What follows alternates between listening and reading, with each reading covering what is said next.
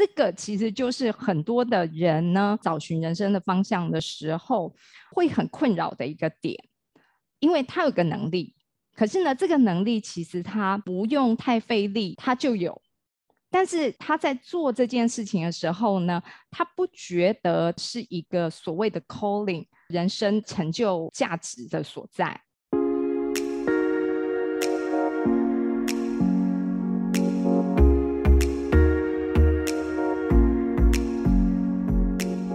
迎来到沙塔学院院长聊心事，我是 Cecily，我是 Amy。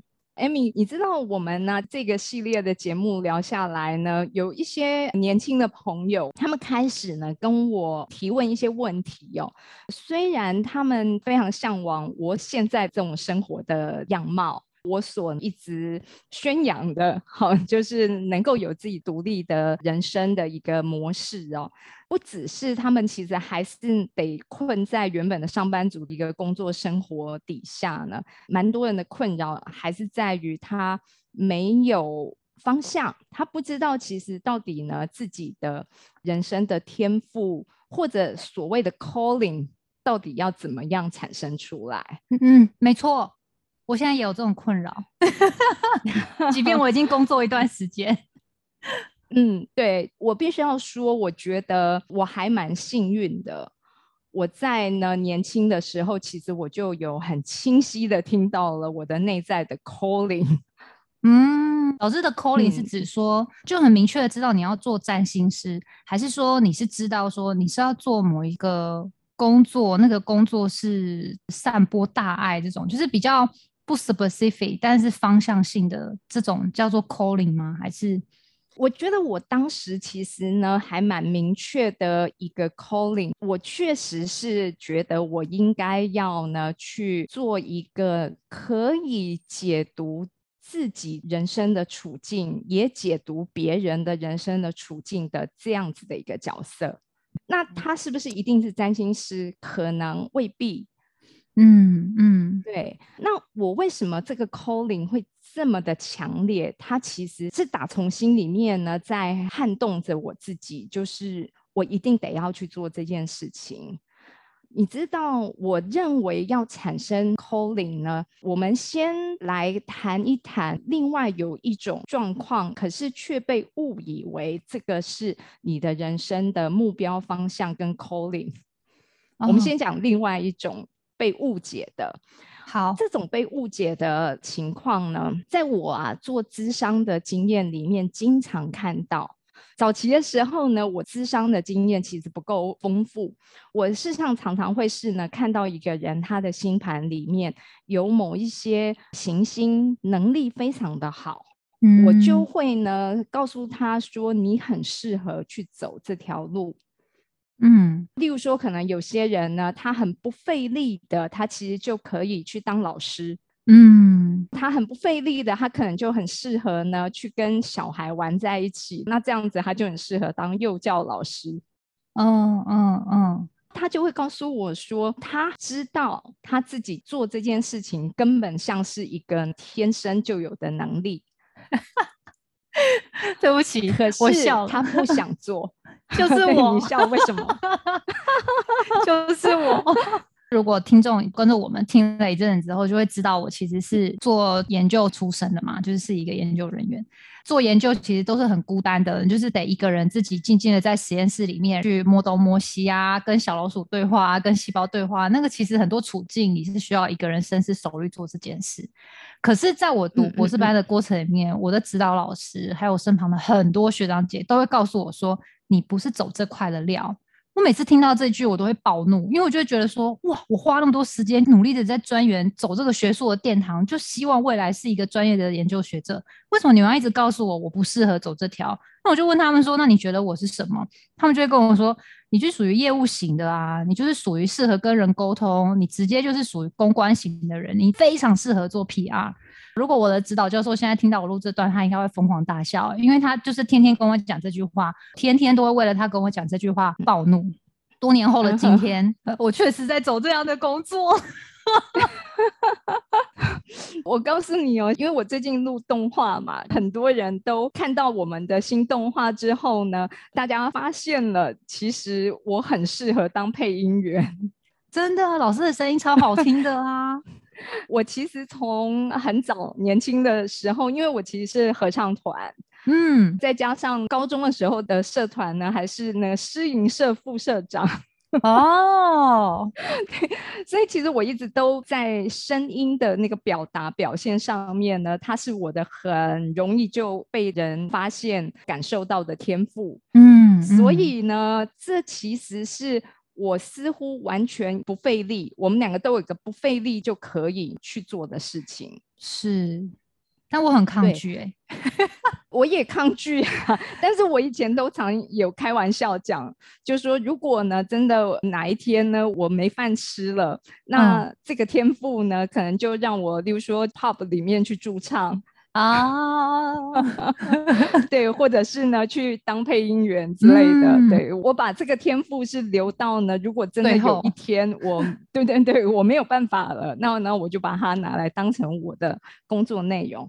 可是这个其实就是很多的人呢，找寻人生的方向的时候，会很困扰的一个点，因为他有个能力，可是呢，这个能力其实他不用太费力，他就有。但是他在做这件事情的时候呢，他不觉得是一个所谓的 calling，人生成就价值的所在。对我就是这样。比如说，我很容易跟别人打成一片，或是我很容易在中间帮别人做那个协调者。那这件事情，我会觉得这是一个，比如说以做研究来讲，我去负责协调某某人跟某某人，跟他们借东西来做某些实验。这个协调的工作，我会一直认为那是为了帮助我达成我想要的目标，所以我强迫自己衍生出了这样子的技能来做了这件事。但是嗯当别人告诉我在那些技能，比如说沟通这件事情，我很厉害的时候，我会很自然的认为那跟我的目标完全没关系，那只是我要朝我原本的目标的其中一个附加价值。所以当别人一直告诉我嗯说这是我的天赋了的时候，我会觉得那跟我原本设定的目标是完全不相干的。所以走到博班毕业后来一段时间，我开始搞不清楚到底什么是我真正适合做的事，或者是我的天赋到底是什么。我突然间混乱了，嗯有一段时间已经很深根底固的认定，当时别人认为我的那个天赋，那个对我来说根本就是 nonsense，那根本就是不应该考虑的。所以我对于去做这一类的性质的工作，我真的是一开始连想都没想，甚至大排斥。其实后来过得有点辛苦。其实你知道吗？我另外还有个从小也是被大家认为的天赋，就是当老师。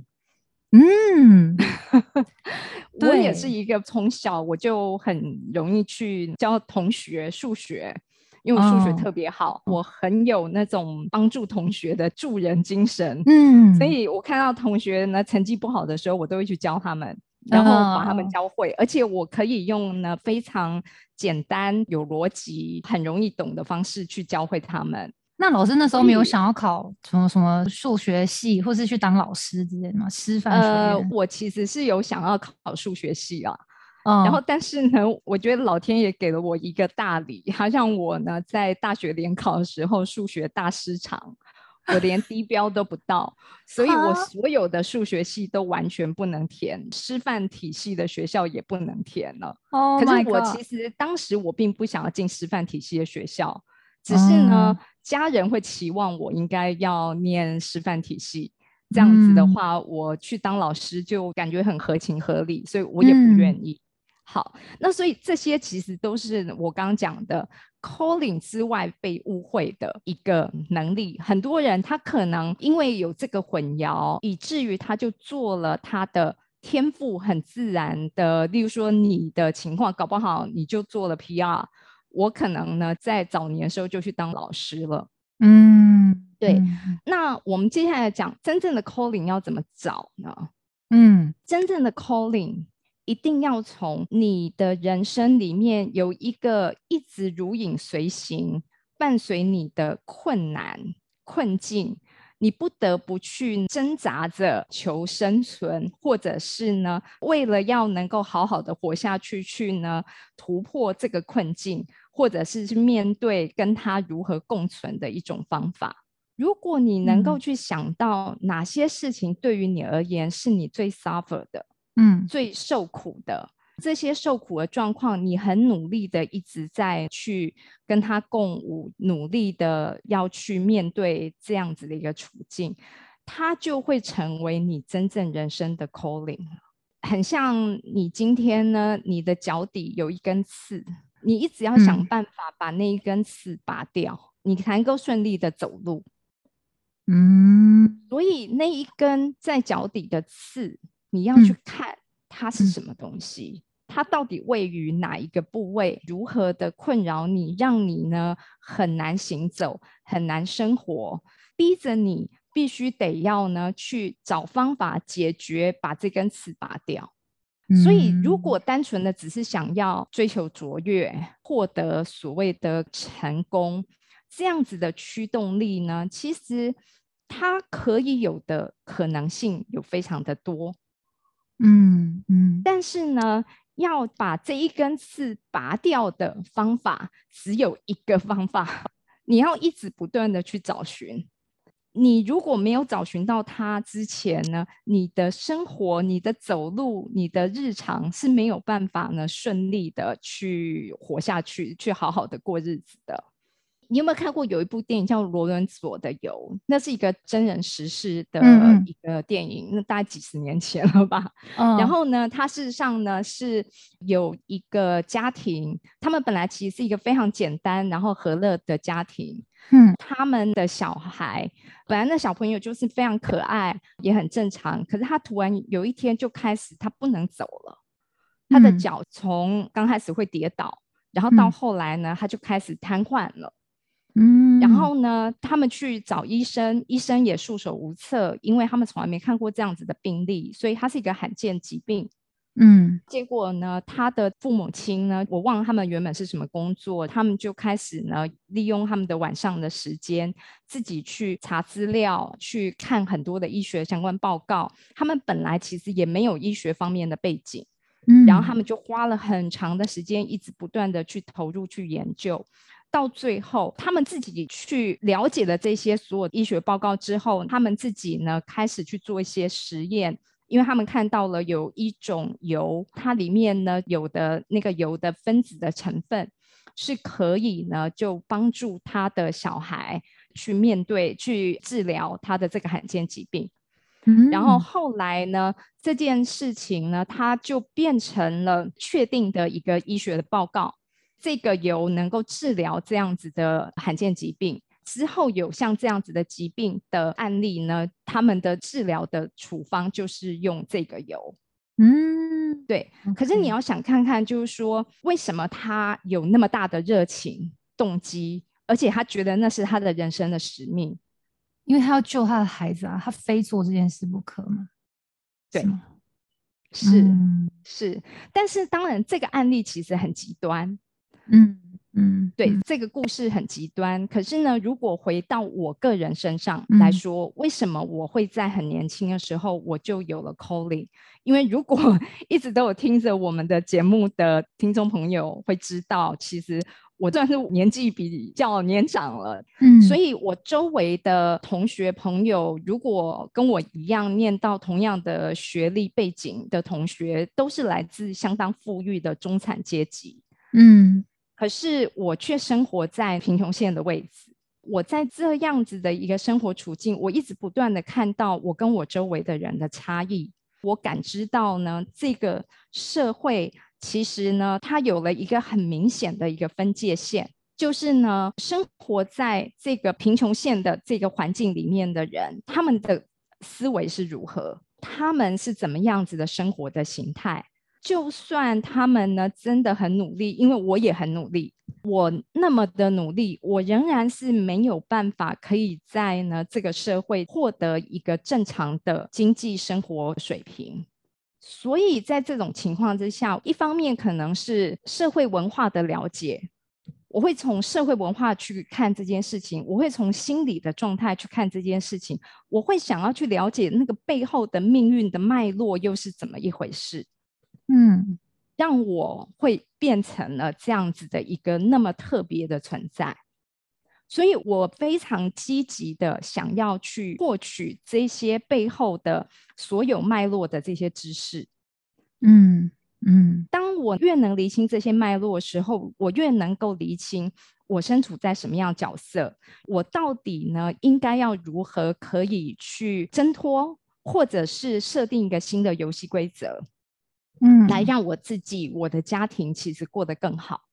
嗯，所以我的那个脚底的刺是这个啊。可是这会让我衍生出另外一个疑问呢，因为像现在，比如说我的时代，或是再比我小一些的，等现在的年轻时代，老实说，就是除了生活经济上面，比如说跟老师提到的，就是很努力了，可是好像还不能摆脱自己可能原生家庭，或是他生命当中一个没办法。解决了经济上面的困难之外，可是我觉得还有另外一群人是属于，你可以说是比较幸运的，就是说他衣食无缺，家里爸妈也给予足够的资源，他其实想要做什么，家里大部分是支持。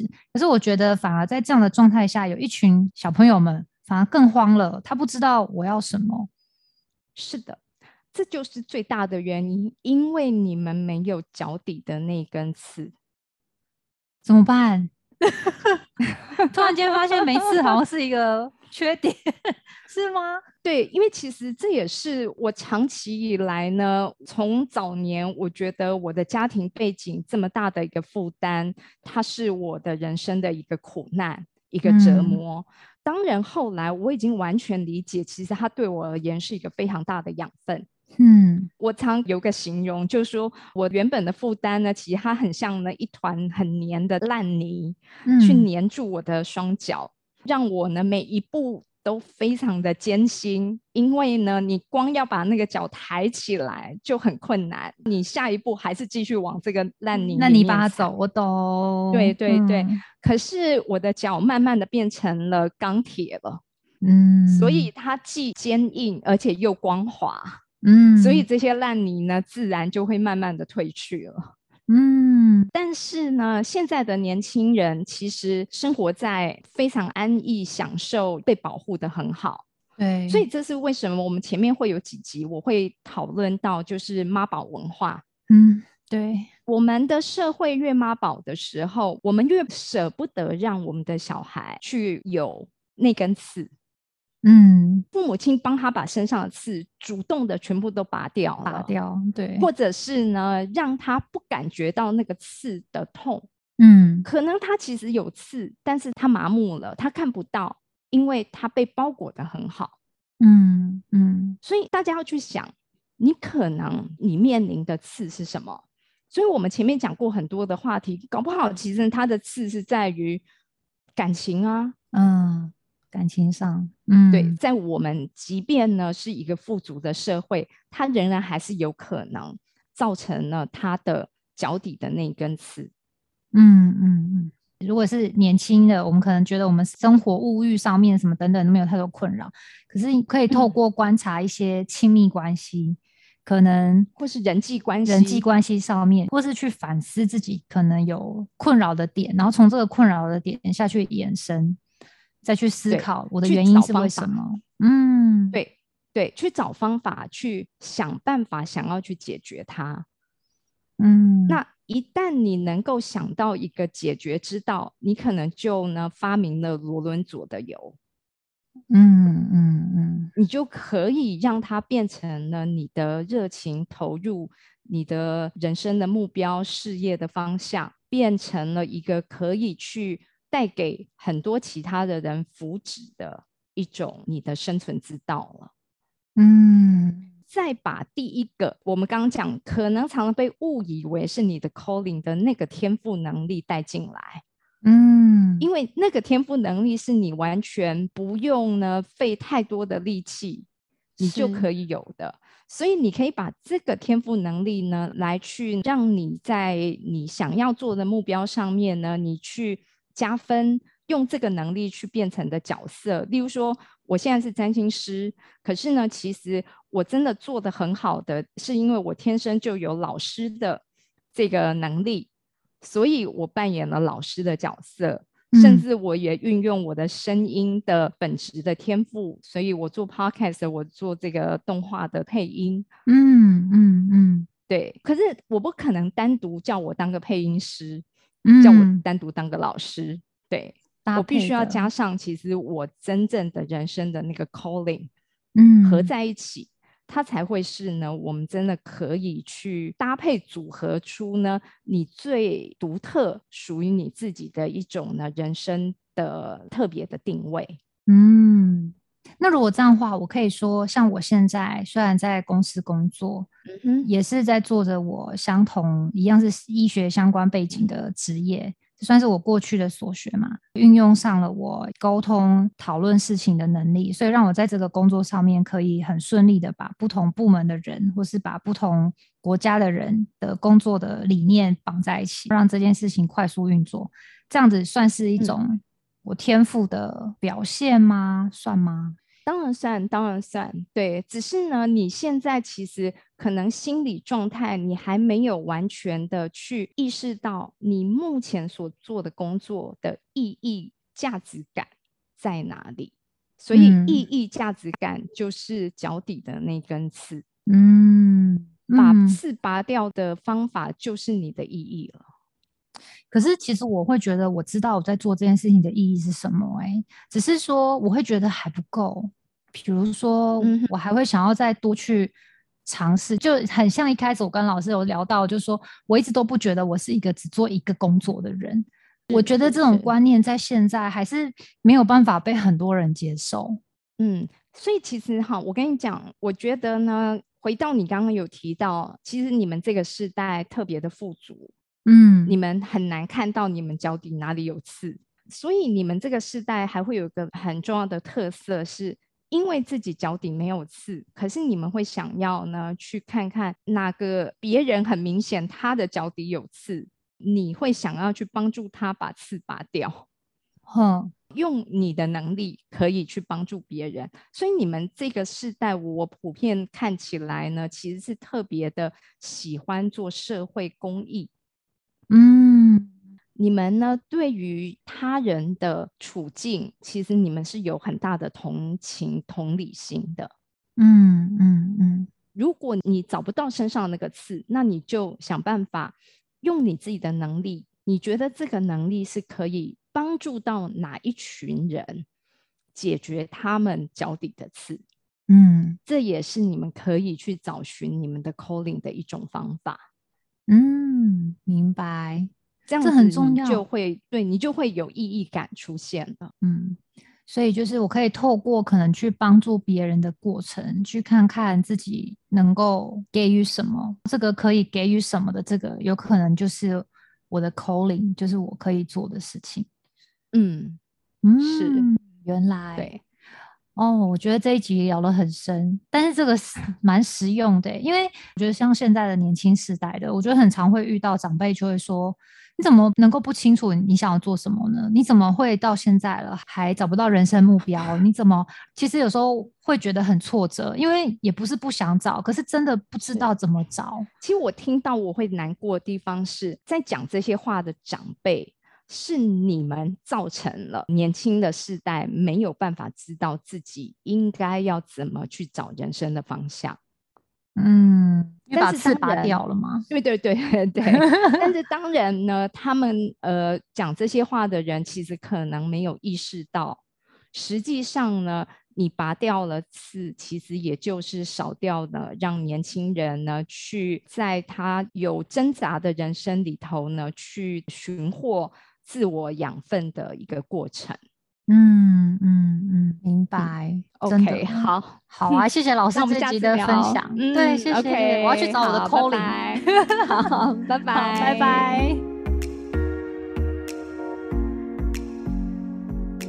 凝视星空，开启生命。占星就是一门教我们了解独特自己的学问。星空凝视占星学院提供多位资深占星老师的资商服务。从初级到高级的核心课程，多样主题的工作坊、沙龙，以及出版占星书籍。欢迎您到星空凝视的脸书粉专、微信公众号、IG 关注我们。